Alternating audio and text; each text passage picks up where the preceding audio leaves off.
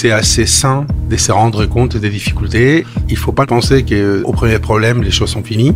Le secret, c'est de conserver sa part de liberté. Quand vous vivez tout le temps dans l'avenir, vous passez en grande partie à côté de la vraie vie. La vie invente, et donc il faut faire confiance à la vie et aller de l'avant. Pour commencer cette année, je vous propose un florilège des invités que j'ai reçus ces 12 derniers mois. Ils sont chefs d'entreprise, chefs, avocates ou présidentes de musées, des personnalités avec des parcours atypiques qui nous expliquent ce qui les a guidés dans leur choix et quelles sont les grandes expériences qu'ils ont vécues. Je suis Céline Cajoulis et vous écoutez le best-of de la saison 3 de Secrets de dirigeants.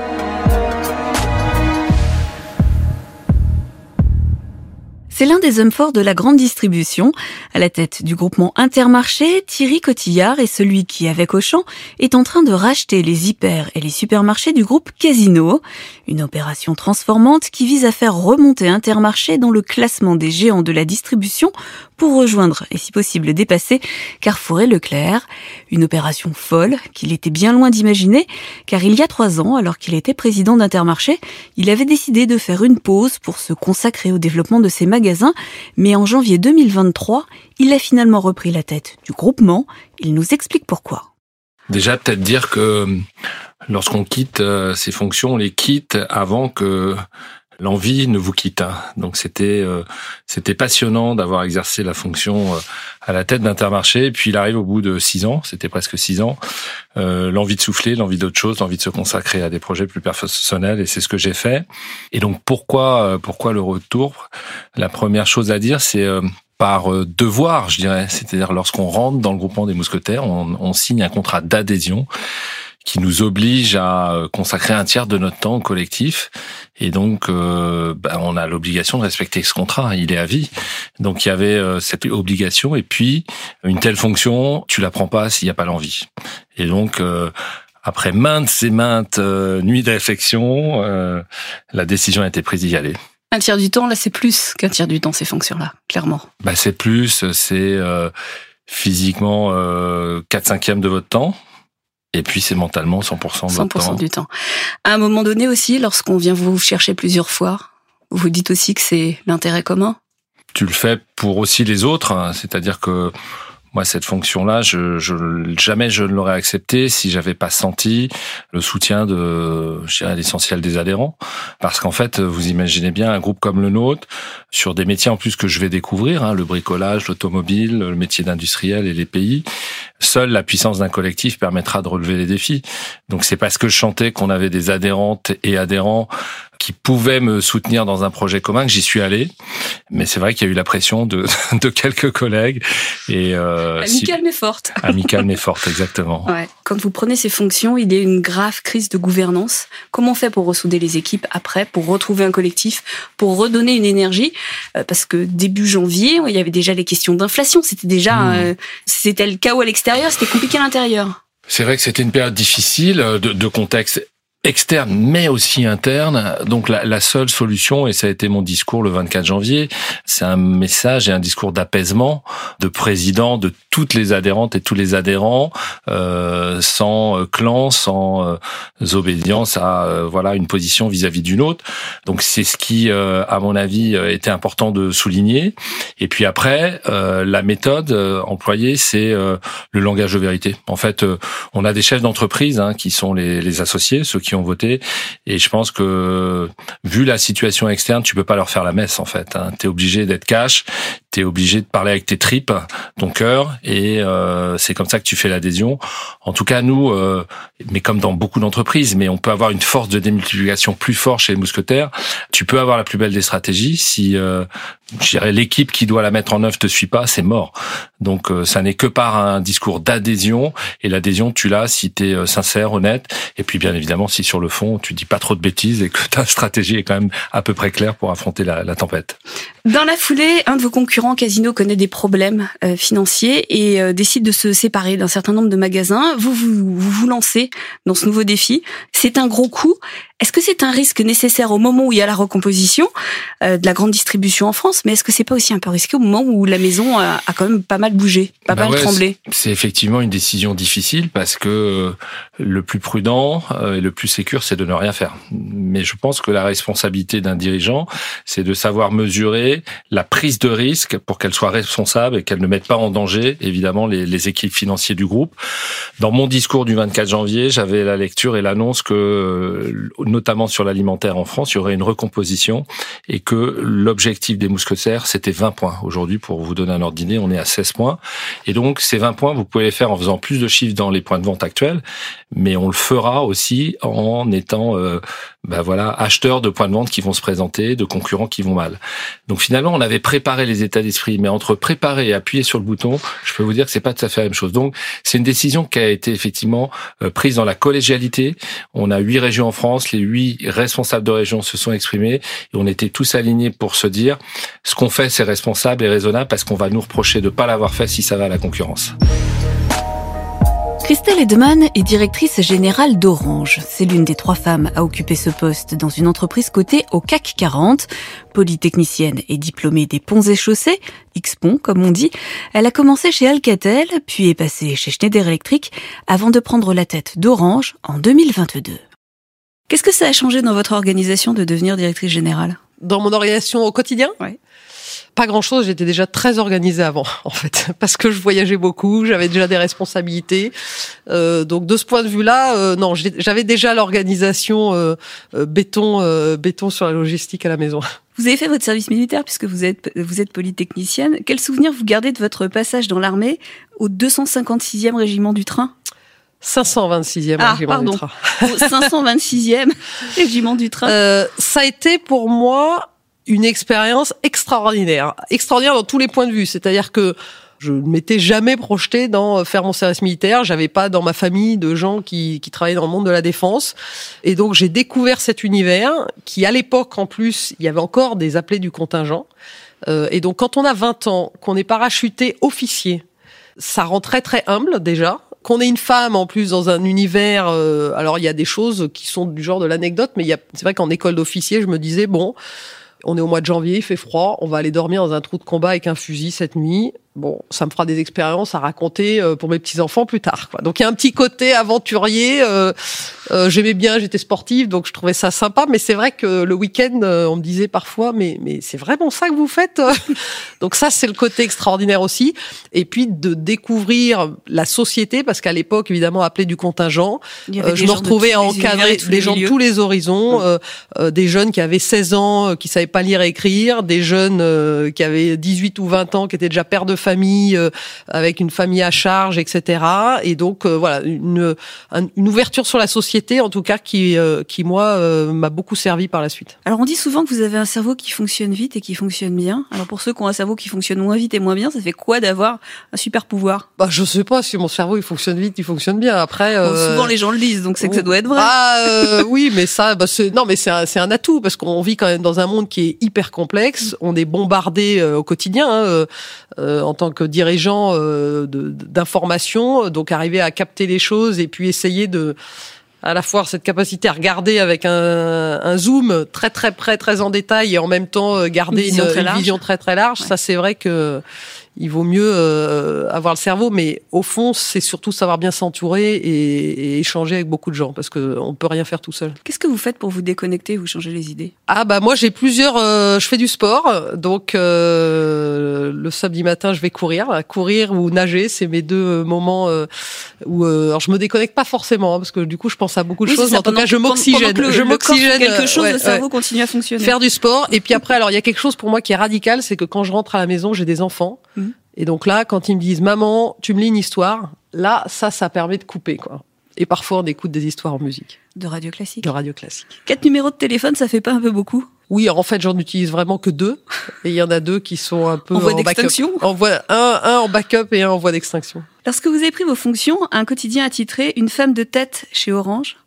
Euh, un autre journal a écrit Une femme forte. On souligne toujours le fait que vous soyez une femme, que vous soyez souriante, pleine d'énergie, que vous êtes cash. Est-ce que ce sont des titres qui vous ont surpris? Euh, non, ça m'a pas surpris, mais mais ceci, ça me gêne pas moi qu'on dise euh, voilà qu'une femme de tête, une femme forte. De toute façon, il vaut mieux avoir du courage et puis euh, et, et l'assumer quand on est euh, dans un poste comme celui-là. On dit que vous êtes énergique, que vous êtes super bosseuse. En gros, on a l'impression qu'il n'y a pas grand-chose qui vous résiste. Est-ce qu'il y a déjà des dossiers sur lesquels vous êtes cassé les dents? Ah bah il y a beaucoup de choses sur lesquelles euh, je me suis cassé les dents. D'abord, on n'a que 24 heures par jour et euh, et c'est vrai que je suis super énergique, bosseuse, mais je suis aussi consciente euh, du fait qu'il faut savoir euh, recharger les batteries. Donc, euh, je suis pas quelqu'un qui dort 4 heures par nuit et qui travaille jusqu'à 2 heures du matin et je dois déconnecter. J'ai des enfants, donc euh, trouver le juste le juste milieu entre euh, se protéger et puis en même temps euh, donner de l'énergie, ça, moi, ça, j'arrive assez bien à le faire. Euh, et c'est vrai que euh, du coup, euh, je suis plutôt une éponge euh, anti-stress, moi. Donc euh, voilà, c'est plutôt repousser le stress pour pouvoir être euh, garder garder de l'énergie. Vous dites que rien n'arrête une équipe convaincue. Je dois dire que là, mon expérience de responsable commercial, j'ai vu la puissance de la victoire. C'est-à-dire que quand on, en l'occurrence, euh, d'ailleurs, c'était Orange le client, quand on gagne un appel d'offres sur lequel on, on a travaillé en équipe pendant des mois, et cette envie de victoire derrière, c'est quelque chose qui est surpuissant. Et d'ailleurs, chez Orange, je suis convaincue, enfin voilà, la, la puissance du collectif, quand tout le monde sait dans quelle direction on va, et, euh, et avoir cette envie positive de réussir, c'est un énorme moteur. Et, euh, et finalement, on gravit des montagnes avec ce, avec ce ressort euh, collectif. J'ai une dernière question pour finir. Est-ce qu'il y a un morceau de musique euh, ou une chanson que vous aimez bien? Ah, il y a plusieurs. Bah, il y a des, y a des morceaux de musique euh, qu'on garde en tête parce que c'est des moments euh, dont on De se souvient. Alors j'ai envie de dire euh, la victoire des Bleus en 98. euh, Tout le monde se souvient de la musique euh, qu'on écoutait tous. J'écoute beaucoup de musique quand je fais du sport, enfin quand je cours, et donc euh, mais ça va des nocturnes de Chopin à euh, j'ai passé l'été euh, en vacances où on écoutait euh, la BO de Kill Bill. Euh, donc euh, voilà, c'est assez assez hétéroclite. Et donc c'est plutôt pour moi la musique, je l'associe à des moments de vie, des moments de joie, des moments de calme. Euh, Quand j'étais jeune, je faisais mes devoirs en musique. Vous travaillez toujours en musique? On- Non, et en fait, on m'a expliqué que c'était pas bien du tout parce qu'on était moins concentré. Donc, euh, mais si quand même, je trouve du piano et de la musique classique, je trouve c'est très très, ça aide à se concentrer. Lui a fait une chose inédite dans le monde des très grandes entreprises. Il a quitté volontairement son poste de PDG d'un groupe, Unibail Rodamco, coté au CAC 40. Devenu le plus jeune patron du CAC, il avait à 45 ans envie de faire autre chose. Guillaume Poitrinal dirige depuis plus de 10 ans sa propre entreprise qui construit des immeubles bas carbone. J'avais 18 ans de maison et euh, j'avais eu la chance de diriger cette entreprise pendant 8 ans. À cet âge-là, euh, j'en avais euh, 45. Et euh, je me suis dit, si je tente pas une nouvelle aventure professionnelle, je, je vais m'installer dans le confort de, de cette énorme société euh, foncière, euh, propriétaire de grands centres commerciaux, propriétaire de grands centres de congrès expositions, propriétaire de, de, de grands bureaux euh, très centraux. Et, et finalement, je me suis dit, bah voilà, je vais finir vieux con. euh, à faire toujours un petit peu la même chose et plutôt que de faire prendre des risques à, à une entreprise, l'emmener euh, sur des territoires euh, inconnus en prenant des risques inconsidérés, je me suis dit que c'était mieux euh, de, De le faire à son compte? tout simplement de, de, de quitter Unibail. J'avais à l'époque une très belle équipe, euh, la confiance des marchés, et je suis allé créer une entreprise. J'avais peut-être aussi une recherche de peut-être d'agilité à l'époque, et donc je me suis retrouvé sur le Zodiac euh, à affronter les vagues, etc., mais avec une grande manœuvrabilité.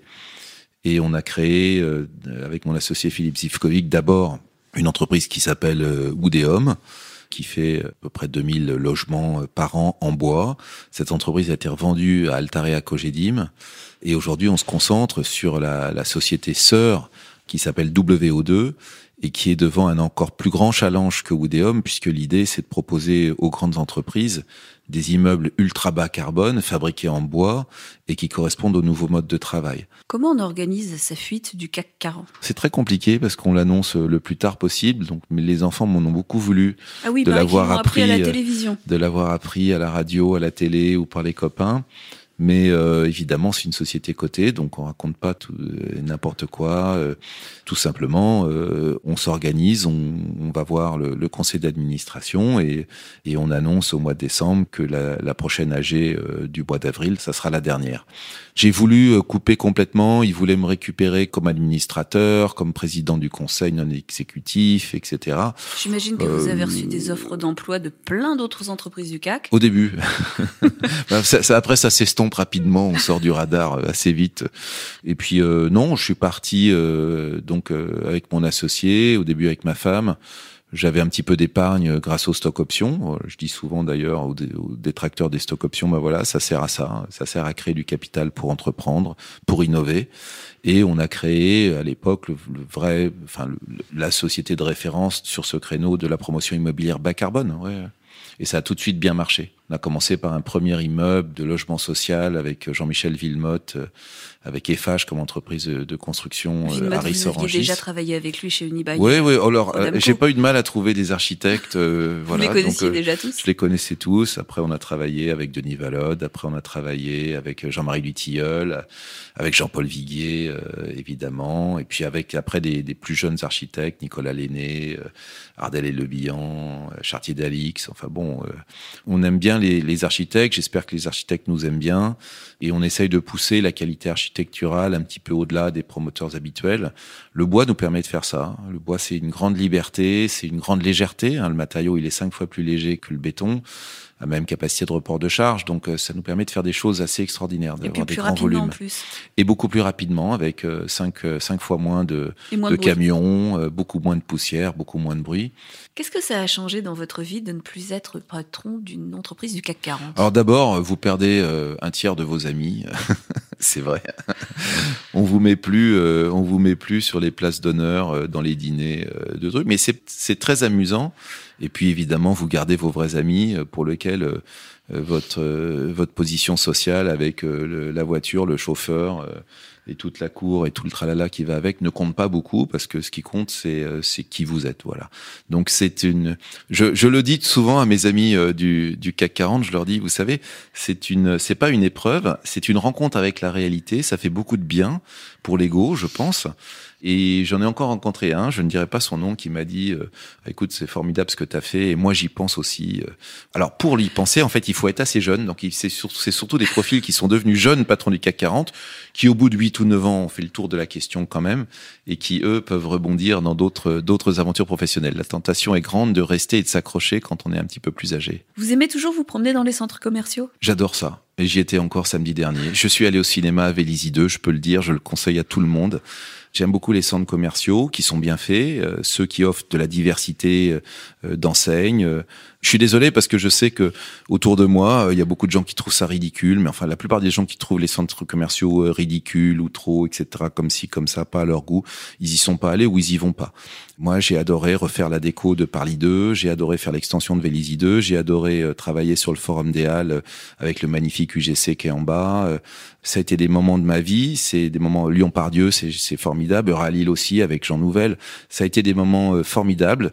Euh, moi, je pense que les centres commerciaux, c'est utile, c'est du commerce, un peu mass market, euh, je suis d'accord, mais de qualité. Et puis aujourd'hui, euh, il y a une démarche bas carbone parce qu'en fait, ces centres commerciaux, vous savez, il n'y a pas plus bas carbone que le Forum des Halles. Le Forum des Halles, vous le chauffez pas, vous le refroidissez pas parce que c'est enterré. Et puis en plus, il y a une telle intensité de commerce au mètre carré que par mètre carré, sans devoir se déplacer. Voilà. Et par rapport à Amazon qui va vous livrer six fois par jour euh, en, en, affrontant euh, les embouteillages, la sonnette qui marche pas, le code qui a été oublié, etc. pour revenir ensuite. Là, vous faites votre groupage et donc vous pouvez en une après-midi tout acheter. C'est ça, le commerce bas carbone aussi. Jacqueline Lafont-Haïk est l'une des plus grandes avocates pénalistes de Paris. Elle exerce ce métier depuis plus de 30 ans et elle l'a fait en tandem avec son mari, lui aussi ténor du barreau, jusqu'à ce qu'il tombe malade. À l'époque, le couple doit défendre pour la première fois l'ancien président de la République, Nicolas Sarkozy, un dossier qu'elle reprend finalement seule pour la première fois de sa carrière. Disons que un dossier de cette envergure, d'abord, il n'y en a quand même pas beaucoup, puisque fort heureusement, ce n'est pas tous les jours qu'on défend un ancien président de la République. C'est un moment euh, très particulier. Voilà, euh, on est encore euh, pas totalement sorti de ces successions de, de confinement. Pour moi, pour des raisons personnelles, c'est un moment très particulier et c'est un moment très fort. Et puis aussi un honneur pour moi de défendre un ancien président de la République. Mais ça n'est pas facile non plus. Un ancien président de la République, c'est un client très à part ou au fond, quand euh, la technique est la même, ça change pas grand-chose pour vous? Écoutez, l'essentiel pour moi euh, reste le même, hein, c'est-à-dire que la technique, euh, l'implication, la défense, l'envie de défendre le mieux possible, le socle est identique. Ensuite, oui, il y a une pression supplémentaire, il y a une, il y a une responsabilité supplémentaire, et, euh, je, je pense pouvoir dire qu'il y a une difficulté euh, supplémentaire. Je, je- pense que ce n'est pas simple euh, de, de défendre.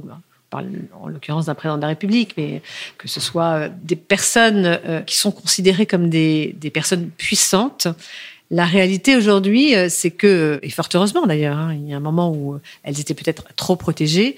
euh, je pense qu'aujourd'hui, on peut dire que parfois, euh, non seulement elles ne le sont pas du tout, et parfois euh, elles, elles pâtissent effectivement de leur statut et, et de leur fonction passée. Donc ça, c'est une façon différente du coup de défendre son client. C'est une façon différente, c'est une façon plus difficile. Ce sont des batailles dans lesquelles on, on a, on a le sentiment qu'il faut faire encore plus. Et puis il faut être euh, euh, subtil, délicat. euh, il faut faire attention parce que il y a les médias, il y a l'opinion publique, il y a l'exploitation qui en est faite, il y a les instrumentalisations. Et puis il y a des magistrats qui ont parfois peur, peut-être, de donner le sentiment qu'ils seraient trop bienveillants et- et la réalité est quand même tout à fait l'inverse. C'est quand même un milieu particulier. Les pénalistes, on défend euh, des criminels, des gens qui ont euh, tué d'autres gens, qui ont euh, certaines fois violé. Il peut y avoir des incestes, il peut y avoir de la pédophilie. C'est vraiment une matière dure. Vous, vous en faites peut-être un petit peu moins. Comment est-ce qu'on les vit, ces dossiers-là? D'abord, pour faire du pénal, il faut, il faut que ce soit un choix. Je pense que c'est un métier qui peut être absolument détestable et épouvantable si vous n'avez pas choisi. Évidemment, vous êtes confronté à, ces situations euh, dramatiques, violentes, terrifiantes que, que vous évoquez. Mais il ne faut jamais oublier que une personne qui est euh, confrontée à l'institution judiciaire, elle s'inscrit dans, dans cette fameuse balance qui illustre et qui symbolise ce que c'est que la justice. Donc, euh, elle a en face d'elle toute une machine avec une accusation, avec des avocats de partie civile, avec des juges qui instruisent quand même plutôt, on va le dire, un peu plus souvent à charge qu'à décharge, même si le code euh, devrait euh, avoir euh, pour but de poser un équilibre plus fort entre le fait d'instruire à charge et à décharge. En fait, on est là et on est bien peu de choses par rapport à l'institution judiciaire. On nous présente souvent comme ayant du pouvoir, mais, la réalité, c'est que le pouvoir, il est, du côté des juges et que nous, notre rôle, c'est de défendre justement par rapport à cette machine qu'est l'institution judiciaire, euh, des personnes euh, qui ont le droit d'être défendues, quels que soient les, les actes qui leur sont reprochés. Personnellement, humainement, ça laisse, ça laisse pas indifférent. Non, non, non, ça laisse pas du tout indifférent. C'est parfois, euh, c'est pas parfois. Enfin, il y a des dossiers qui, des dossiers violents, ils le sont, ils le sont pour les avocats que nous sommes, évidemment. hein. Et, puis encore une fois, enfin, ce qui est très important parce que je trouve que Aujourd'hui, c'est presque dommage, mais il faut, euh, on, a à, le rappeler, euh, de défendre un homme à qui l'on reproche euh, des faits graves, violents, quels qu'ils soient. Quand on défend un assassin, on ne défend pas l'assassinat. Quand on défend un, homme accusé de viol, on ne défend pas le viol. Quoi. On défend un homme dans un état de droit dans lequel, effectivement, les terroristes sont défendus. Et ils sont dans un pays de droit qui est la France pays dans lequel, effectivement, euh, vous devez être défendu. Et c'est l'honneur de cette défense qui est parfois très, difficile. Moi, moi mon exercice professionnel a évolué considérablement, mais je trouve que, je trouve que j'ai énormément appris dans, dans ces procès. Je trouve que ce sont des procès extrêmement difficiles et en même temps extrêmement enrichissants. Et je pense que euh, la défense que, que j'applique aujourd'hui euh, à des hommes d'affaires, à, des hommes politiques, euh, à des grands patrons d'entreprise, elle est totalement nourrie, renforcée par, par ces expériences-là. Pour moi, d'être avocat pénaliste, c'est un, c'est un métier. Est-ce que vous avez des limites? Est-ce qu'il y a des dossiers que vous ne voudriez jamais défendre? Des affaires que vous refusez en disant là c'est trop? Il m'est arrivé de refuser des dossiers. Je crois quand même que pour moi, bon, aujourd'hui, les années ont passé, il, y a aussi un temps pour tout, euh, il y a une évolution euh, du cabinet qui fait que on a moins de temps euh, pour se consacrer à tout. Il faut aussi faire un peu des choix dans, dans la vie et dans, et dans ce métier aussi. Et puis on a le droit de choisir des choses qui vous plaisent plus que d'autres. Oui, et puis on a... exactement, voilà. Mon critère a toujours été celui de la liberté du système de défense. Si je suis libre de défendre un homme ou une femme comme je le souhaite, ou si j'arrive à, prendre cette liberté-là, ce qui n'est pas toujours facile, eh bien, euh, je, pense qu'il n'y a pas grand-chose euh, comme, procès que je, que je refuserais. Maintenant, à titre personnel, je pense que aujourd'hui, il y a des choses que je ne ferai plus. je pense que je, Parce que c'était trop dur. Oui, parce que c'est dur. Enfin, vous savez, on, ne sort pas indemne hein, de, de, procès où on voit défiler euh, la souffrance, la douleur des mères, des pères, des sœurs, des frères, où, on, voilà, on expose des photos euh, de, de, bon, tout cela euh, de, de, violence, tout ça, ça marque. Et je pense que dans la vie, il faut faire les choses quand on a la force de les faire, quand on a l'envie de les faire. C'est un chef doublement étoilé que je vous propose maintenant d'écouter. Jean Sulpice est installé à Taloir, en Haute-Savoie, sur les bords du lac d'Annecy. C'est là, entre lac et montagne, qu'il exerce ses talents, après avoir créé le premier restaurant étoilé en altitude, à l'époque où il vivait à Val Thorens.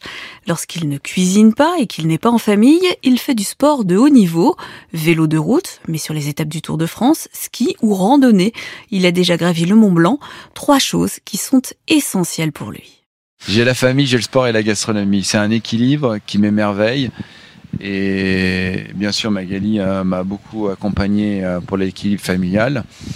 Et aujourd'hui, euh, le restaurant est fermé le mardi, mercredi.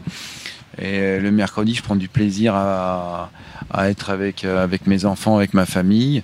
Et le mardi, ben, je le garde pour, euh, pour faire du sport, euh, pour faire du sport, oui. La troisième étoile, ça doit être une obsession comme un champion qui pense aux Jeux Olympiques? Ouais, c'est un, c'est un véritable moteur qui, dès que j'ai découvert ce métier-là, j'ai découvert que la gastronomie, on pouvait être reconnu par une, deux, trois étoiles.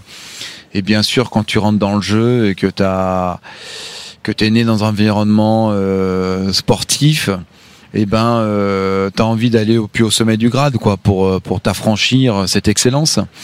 Et à travers ce chemin, bah, ce qui est fabuleux, c'est que tu fais des rencontres, tu travailles pour pouvoir euh, réussir, et tu grandis dans cet environnement, et tu t'émerveilles dans cet environnement-là. Et on rêve à quoi quand on a décroché la troisième étoile? Parce qu'il n'y a pas de quatrième étoile. Bah déjà, on peut l'avoir comme pas l'avoir. Donc ça, euh, c'est un suspense, mais bon. Aujourd'hui, aujourd'hui, elle n'est pas là. Mais si elle est là, de toute façon, euh, bah, on continuera à, à, faire en sorte de maintenir son palmarès et de le montrer qu'on le, bah, qu'il existe encore toujours. Et ça nous encouragera à continuer à être encore euh, encore plus émerveillé au quotidien et transmettre encore plus d'émerveillement. Vous avez euh, toujours, pratiquement toujours cuisiné au bord d'un lac. Euh, pendant vos jeunes années, c'était le lac du Bourget qui est en Savoie. Aujourd'hui, c'est le lac d'Annecy qui est en Haute-Savoie. Est-ce que vous pourriez cuisiner en ville? Impossible. je vous dis non. Pas de sport, pas de nature? Non, je sais pas. pas, la même euh, énergie? Voilà, c'est ça. C'est vraiment une, énergie où moi, quand je rentre dans ma cuisine, que j'arrive en vélo à l'auberge. Euh, voilà, quoi. C'est, c'est, je, je, ne pourrais pas euh, travailler en ville. Euh, pour moi, c'est ça. C'est, cet environnement qui me donne un sens à, à ma vie. J'ai pas l'impression de travailler. Si je suis en ville, j'aurais des je ne trouverai pas l'énergie en moi pour pouvoir m'exprimer au quotidien, quoi. Voilà. Vous faites encore la vaisselle? Ouais, à la, maison ou même ici, ouais, bien sûr, ouais. ouais, c'est pas de, c'est hyper important de, de, faire la vaisselle.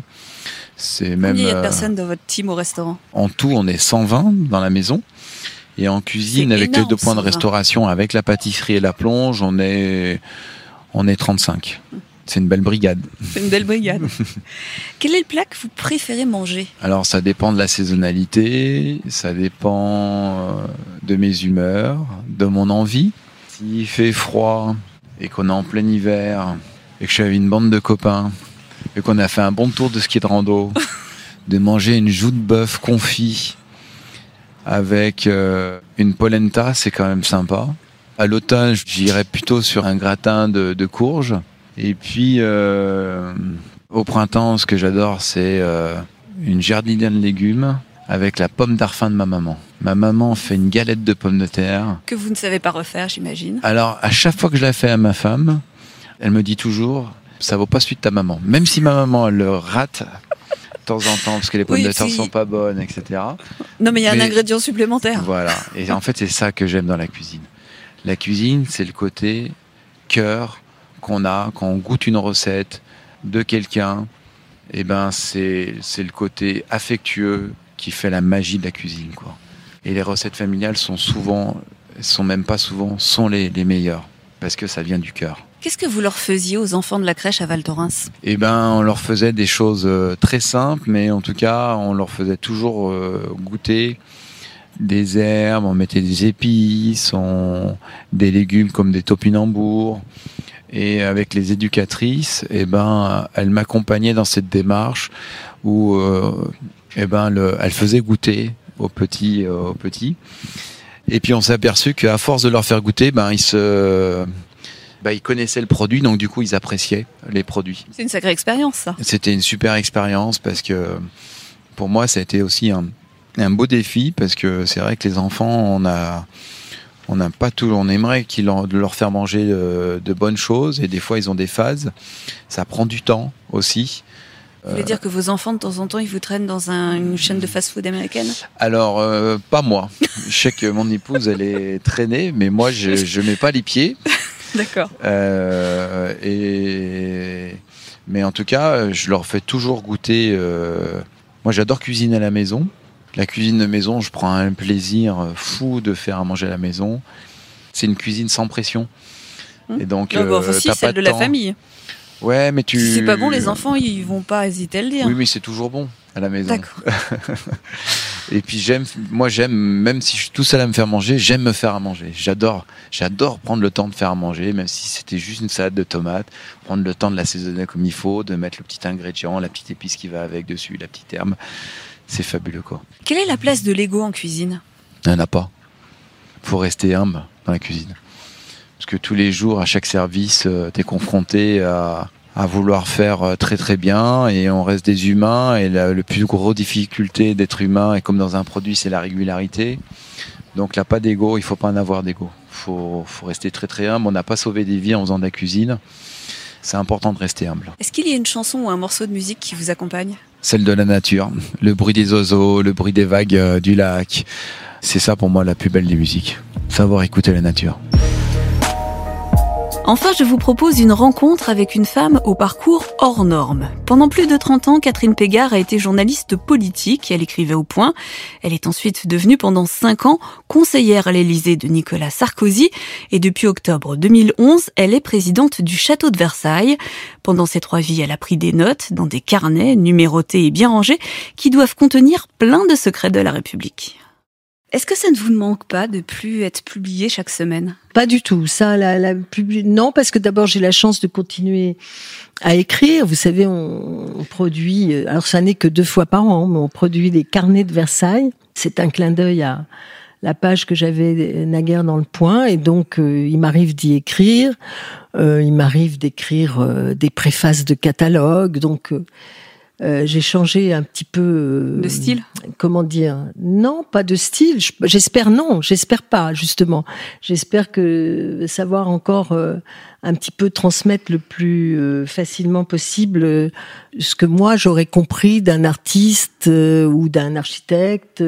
et, et là aussi, c'est, bien sûr on ne les interroge pas, mais interroger l'œuvre d'Horace Vernet dont nous présentons une exposition aujourd'hui, bah, c'est un petit peu s'avancer dans la connaissance de ce peintre, euh, et c'est ce que j'ai fait pour les besoins de cette exposition. Et donc c'est une manière encore d'exercer euh, différemment le même métier, en tous les cas à travers la curiosité que cela réclame, à travers euh, la, la, la connaissance que ça demande, et donc l'intérêt que l'on prend pour les choses. Et j'ai la chance de pouvoir discuter tous les jours avec les Ça, c'est enrichissant. conservateurs pour apprendre des, pour apprendre l'histoire, euh, voilà, au jour le jour. Qu'est-ce que vous écrivez dans vos petits carnets et qu'est-ce que vous en ferez? Alors, je n'écris plus beaucoup dans mes petits carnets. Curieusement, parce que euh, bah, j'écris des choses qui ont trait à la vie quotidienne de, de, de Versailles et c'est pas de même nature. Mais j'ai gardé tous mes autres carnets. Alors peut-être qu'un jour euh, j'en ferai quelque chose, mais je n'en sais rien. Il y en a combien? Oh, je ne sais pas. Ils sont bien rangés en tout cas. Qu'est-ce que c'est le secret pour durer? Ah bah, c'est de d'avoir envie chaque jour de faire quelque chose, bien sûr. C'est difficile de l'entretenir cette envie ou ça vient naturellement? Ah non, c'est pas difficile du tout. Ce qui est difficile, c'est d'imaginer qu'un jour on ne pourra plus le faire. Qu'est-ce que c'est le regard de veau normand? Ça, c'est une de vos expressions. Oui, parce que euh, bah, j'ai j'ai beaucoup regardé les vaches et les veaux dans ma Normandie natale, et c'est peut-être c'est c'est moins péjoratif que ça n'apparaît. C'est, je crois que c'est savoir euh, écouter, rester le plus possible impavide Hmm? et se faire sa propre idée. Et puis de temps en temps faire comme si on comprenait pas. et faire parfois comme si on comprenait pas. Mais c'est pas à vous, journaliste, que je vais apprendre que il faut savoir se faire expliquer les choses et que quelquefois c'est bien de- d'avoir l'air de pas les comprendre. Vous avez toujours évolué dans des univers qui n'étaient pas faciles. Est-ce qu'on arrive à s'y faire des amis et quelle est la place de l'amitié? Elle est primordiale et elle est personnelle. Donc elle ne se raconte pas. Qu'est-ce qu'il reste de la jeune fille qui est arrivée à Paris euh, il y a quelques années? Je crois que c'est la même façon de d'aborder la vie. Je sais que vous avez un énorme trousseau de clés qu'on vous a donné quand vous êtes arrivé ici. Il ouvre quoi ce trousseau? Et combien il y a de clés? Alors, il y a, moi, j'ai pas toutes les clés. Ça, c'est un grand mystère. On m'a pas donné toutes les clés, mais j'ai les clés principales et les clés les plus rares, j'imagine. Mais je me suis fait un devoir euh, de ne jamais m'en servir seule. D'abord parce que je suis très maladroite. Et surtout, moi, j'aime bien aller dans le château accompagnée. Je n'ai absolument pas le fantasme de m'y retrouver seule. Donc à chaque fois que j'y vais, j'y vais avec euh, ou bien un agent de sécurité, ou bien avec un conservateur, ou bien avec un collègue de travail. Mais je n'y vais jamais seule. C'est symbolique. C'est savoir aussi qu'elles ne vous appartiennent pas, ces clés. Je sais que vous aimez beaucoup la musique classique, vous aimez beaucoup l'opéra. Est-ce qu'il y a un morceau de musique qui vous accompagne? Non, j'ai le même goût éclectique pour la musique que pour euh, plein d'autres choses. Euh, alors évidemment, depuis que je suis à Versailles, j'écoute beaucoup de musique baroque. J'ai cette chance de pouvoir aller écouter euh, les concerts qui sont donnés à l'Opéra Royal euh, ou à la Chapelle Royale un petit peu. C'est mon travail d'y être, hein, donc euh, c'est vraiment joindre euh, le plus grand des plaisirs à ce travail et, et ça m'a donné la joie de, de faire de très très très belles rencontres avec des musiciens que- et des artistes que je n'aurais jamais imaginé faire avant, puisque avant j'étais dans un autre univers. Donc euh, je suis euh, très heureuse d'avoir pu côtoyer aussi des artistes que j'admirais infiniment et que j'ai pu voir en- dans la dans la vraie vie. C'est ça en fait la principale chance. C'est la principale chance et c'est la chance que vous donne quelquefois le journalisme et quelquefois aussi des lieux aussi euh, immenses que le château de Versailles. J'espère que ce petit résumé de l'année 2023 vous a donné envie d'écouter ou de réécouter les précédents épisodes de Secrets de dirigeants. Merci à Mathieu Roclago, Lucille Cousin et Clara Fort qui m'accompagnent depuis le début et dont l'intelligence et le sens de l'humour sont précieux. Je vous donne rendez-vous dans deux semaines.